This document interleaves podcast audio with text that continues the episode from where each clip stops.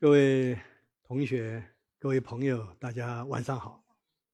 非常高兴啊，来到格致论道，和大家聊一聊软件啊。我今天呢谈软件，谈的更具体一点呢，是面向互联网时代、互联网计算的一种软件新形态，我把它称之为网购软件，呃，英文叫做 Internetware，这是我们中国学者呢自己深造的一个词，就来描述。互联互联网时代的软件应该是什么样？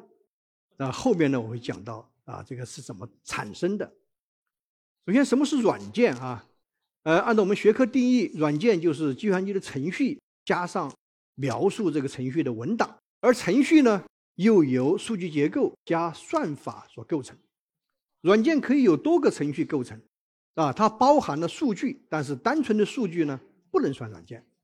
所以。开发软件是一项工程，是一个复杂系统工程。编程序只是开发软件中间的一个部分，说二者呢是不能等同的。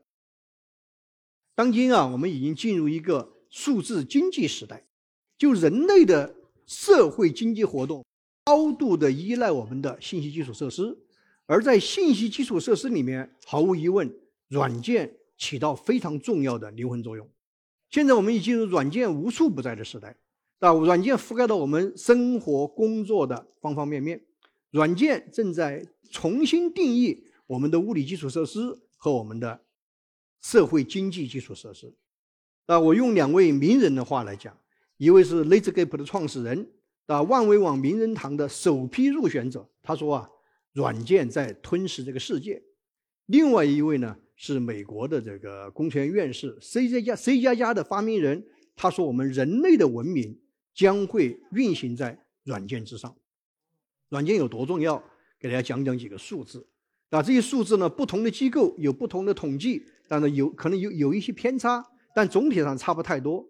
比如说，二零年全球范围软件支出在整个 GDP 的占比是百分之零点六，其中呢，发达国家像美国、新加坡、英国。他们呢超过了百分之一，还有一个统计是二三年预就是今年的预计全球范围软件支出呢是八千九百亿美元啊，增长的比去年增长了十二点三，在所有的 IT 类的支出中间是最高的。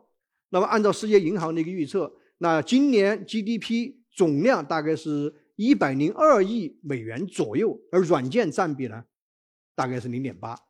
那么大家这后边两张图啊，都是讲软件过去几十年的发展，大家可以看到几乎是在爬山。这数字呢，我就不详细说了。另外呢，我们换一个视角来看看过去二十年，对吧？我们用全球市值 top ten 的企业来表看看软件在里面的作用。那比如说两千年的时候，大家看看最左边啊，那是微软是排在第一，但是绝大多数的都是那些运营商。到二零一零年的时候，大家看到我们中国有三个中石油、工商银行、建设银行在里面，那很多都是银行，啊，但这里面呢，同样看到有一个微软。结果到二零二零年的时候，你看所有的蓝色的部分，蓝色的部分七个位置都是软件，那七个位置都是和计算相关的软件公司或者互联网的公司。那去年底呢，大概有四家还在里面。在二零二零年的时候，我们中国的那个阿里和腾讯也在里面，但现在呢退出来。这里面大家可以看到啊，二十多年来，微软作为一个纯的软件公司，一直霸榜在前三位。那其中的这个谷歌啊，这个呃 Amazon 啊，他们都是以软件为核心业务的这么一个互联网公司。那我想在座的很多人在用苹果，对吧？大家想到苹果，会把它认为是一个。消费电子的公司，但是乔布斯自己说的，苹果最大的成功的秘诀就是把自己认为是一个软件公司，这是软件的重要性。那么软件学科是什么呢？那我们软件学科大体上就分成这四大的四大部分。第一部分我把它称之为核心，就是软件范型。什么是范型？是从软件工程师或者程序员的视角来看到的软件的模型和它的构造的原理。那这是整个技术体系的核心。那么什么叫范型啊？叫范型 paradigm。范型是描述了在一个历史时期构成一门科学学科的基本的思维模式和基本概念的一个框架，所以它是很重要的一个建模的一个过程，啊，它到底长成什么样？那么在这样的背景之下，我们软件就是四大部分，啊，一个是核心，就是软件是什么，长什么样，通常是通过软件的语言来表达的。第二就是这样的软件我怎么样开发，有软件工程的方法、构造方法，要怎么实现开发这个软件？然后我怎么支撑这个软件运行？再有一个质量好坏，那我们的软件质量评估，大体上呢，软件学科是这几个部分。而软件泛型呢，就是我们整个软件学科的这么一个核心。那我们说这么多年来，软件一个是平台，它运行平台在发生变化；第二呢，应用领域啊也在不断的这个扩展。但是我们呢，软件的泛型从无结构到结构化，叫或者面向对象叫对象化。到构建化、服务化，啊，呈现一个螺旋式上升的一个过程，而每一次泛型的变迁，都导致整个软件技术体系的一次变化和一次跃升，而整体的发展的趋势是，我们这个模型更具有表达能力，更符合我们人去思考问题、认识问题的这么一种方式，这么一个视角。早期没有软件，那我们使用机器语言和汇编语言。那我们四六年第一台计算机，呃，冯诺曼结构一诞生。四八年的时候，第一个存储程序，哎，在这个机器上运行，这个呢可以视为软件的诞生。但实际上那时候没有软件这个概念，那时候只有程序。我们是用零幺零幺的机器代码，或者用符号的汇编语言来编写软件的。这个软件啊，开发的成本很大，很难调试，啊，也很难测试，啊，基本上要计算机的工程师才能完成。后来呢，大概出现了高级语言，那时候还没有软件。一九五七年的时候，巴克斯就是图灵奖的获得者，他呢开发了一个面向科学工程计算的编程语言，叫 Fortran。当时的目的就是要提出要计算机自动编程序，因为那时候的编程序是写汇编代码，写零幺零幺，所以说我们要计算机在一个高级语言程序设计语言基础上，我来生成零幺零幺的这个。机器代码，那么首次使用了类人的表达方式。那这个编程语言，你看 Fortran 语言到现在啊还在广泛的使用。但，Fortran 语言基本上就是数学公式。那数学公式的描述，后续的所有的运算的操作、指令编译，就由那那个编译系统来给你完成。啊，所以说这个，因为他的杰出贡献啊，他也他他提出的那个 BNF 范式。啊，叫做 Bax Law of Form 啊，为为此呢获得了这个图灵奖。在这以后，开始出现了软件的概念。早期的软件或者我们程序啊，是乱成一团麻的，我们把它称之为意大利通心粉式的，或者我们面条式的。你看它那个执行路径啊，这个到处乱窜，是吧？就没有结构。实际上，在七十年代以前，软件可以说都是没有结构的。那么呢，这个时候呢，六八年的时候，Dijkstra。啊，发明了著名的构图语句有害论。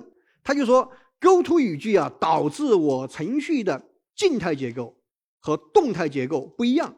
所以说呢，运行时候呢，出了问题我就很难找得到啊，这个程序很难于理解，也难于查错。所以说，希望呢把 goto 语句去掉。啊，这是当时一篇非常有名的文章。这个呢，也是图灵奖的获得者。那么这件事情就开启了结构化的一个先河。啊，这里面还可以插一个小故事啊。那个时候没有程序员这个职业的。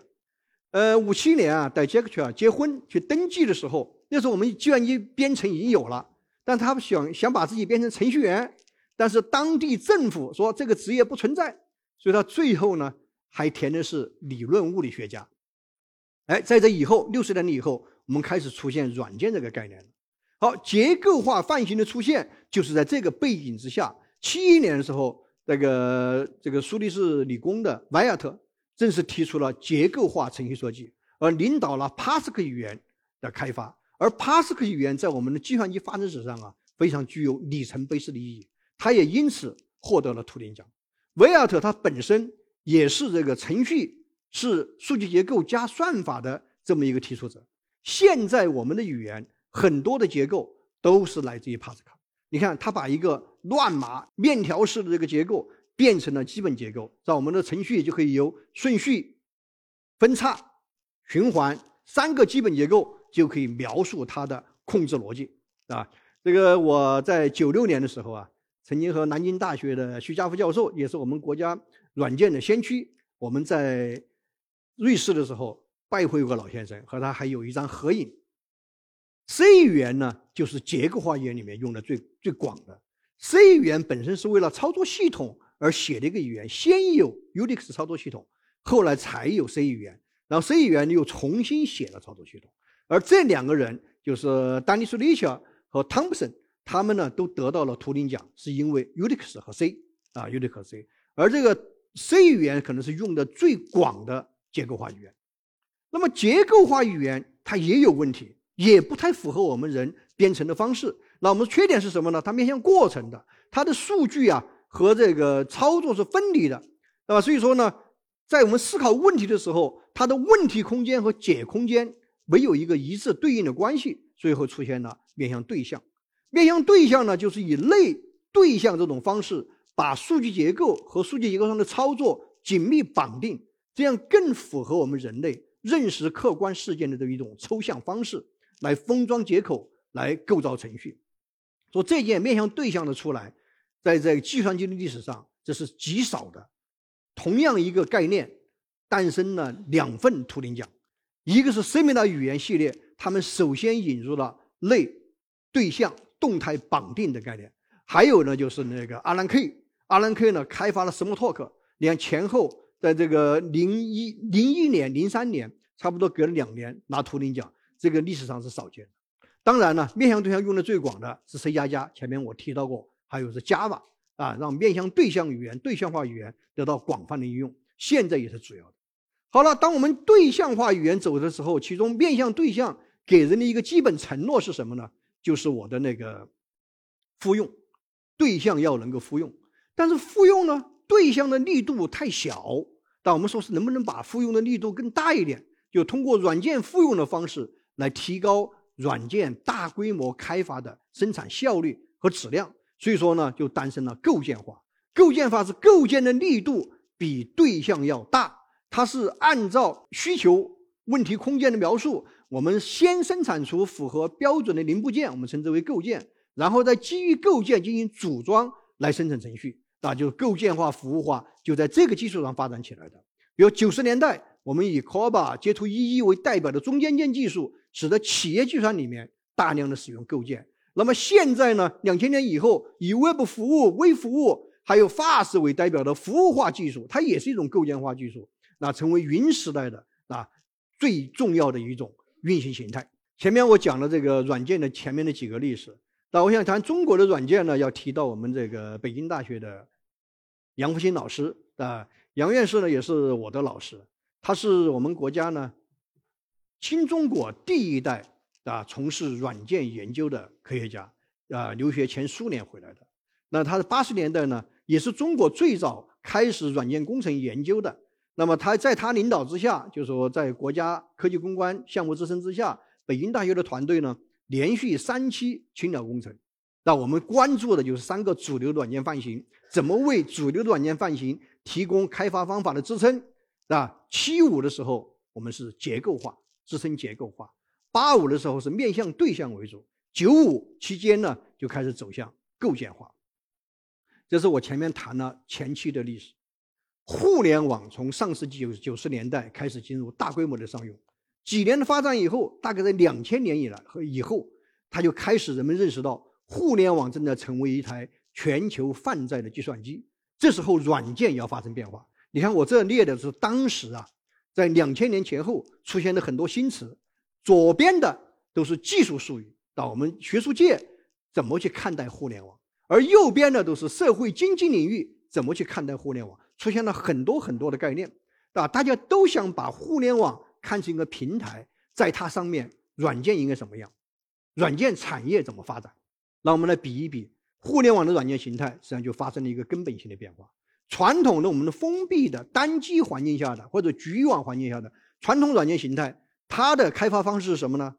有一个问题，分而治之，不断的分解，是自顶向下，在目标确定的情况下有序控制的。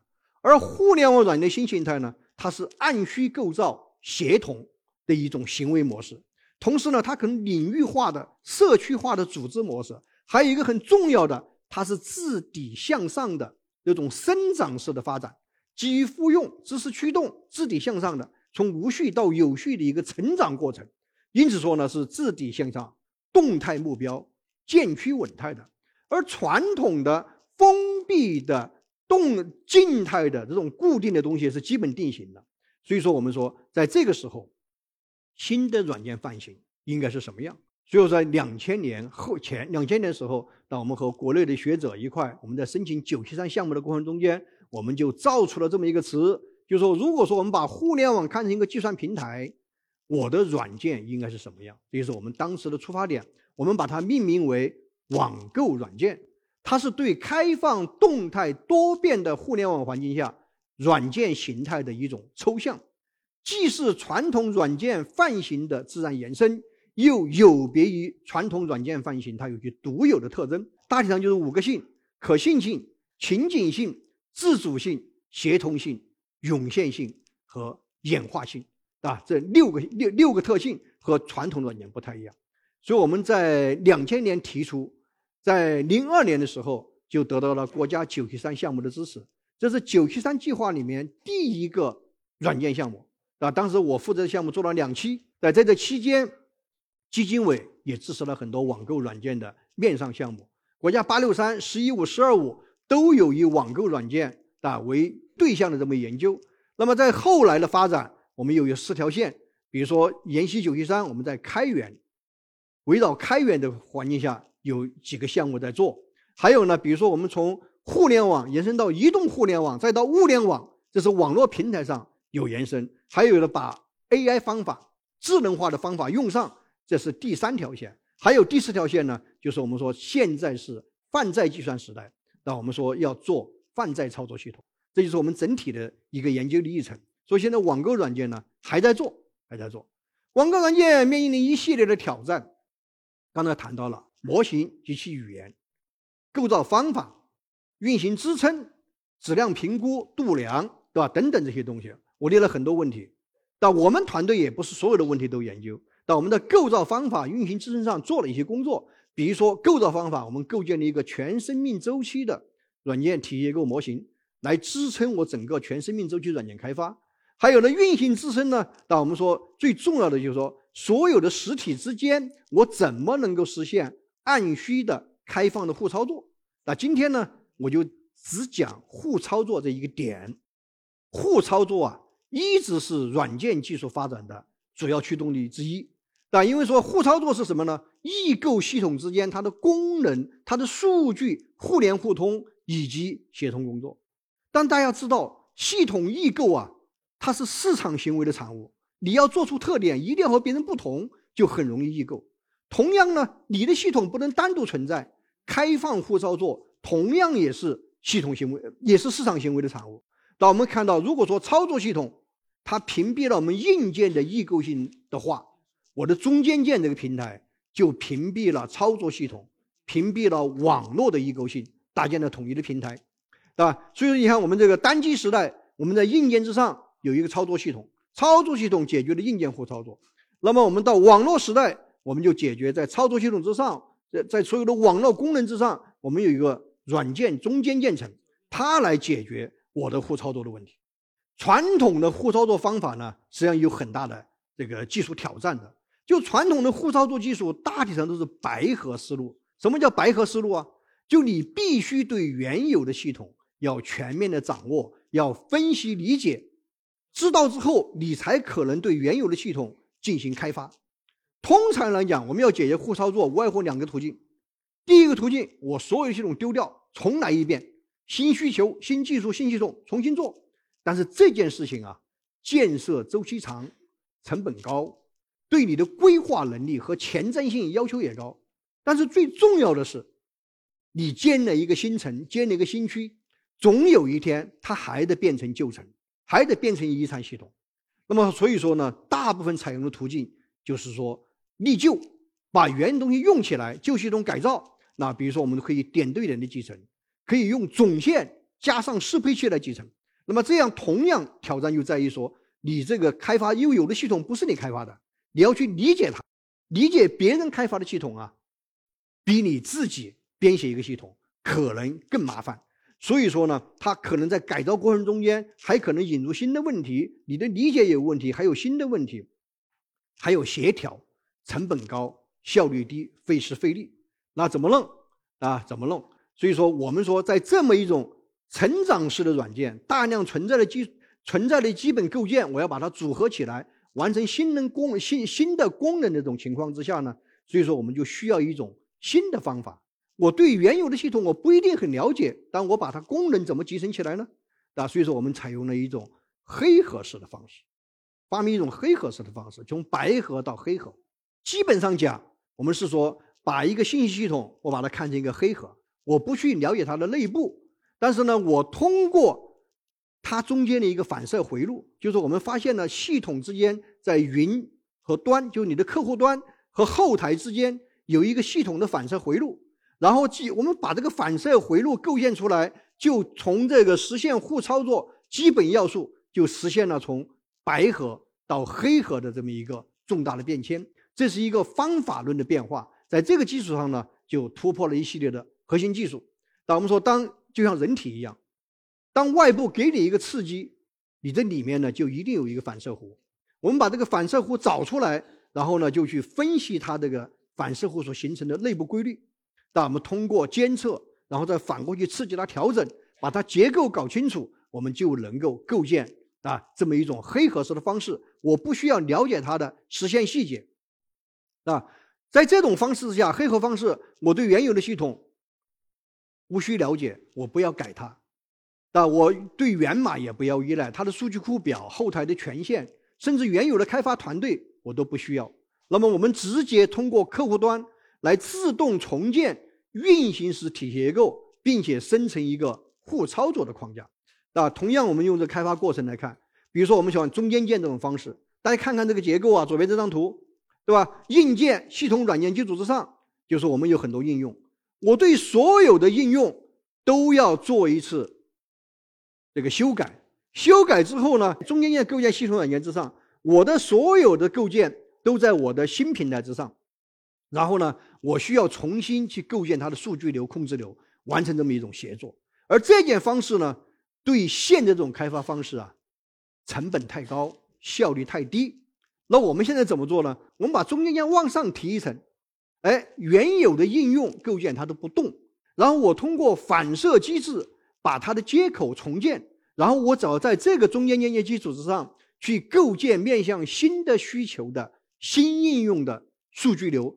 和控制流就可以了，这样我对原有的系统呢就不用再改了，对吧？说这就是黑盒的啊一个基本的逻辑是这么来做的。哎，这件事情出来以后啊，我们也尝试在很多场合用。那我们说，因为我们是做软件的，我们主要解决软件系统之间的集成问题，是吧？就是所谓我把它称之为功能互操作。我们在很多领域都用过，比如说最左边的这个，当时我们是做一个呢软件教学工具。啊，软件在 Eclipse 这个环境下，我怎么帮助人们去理解这个系统？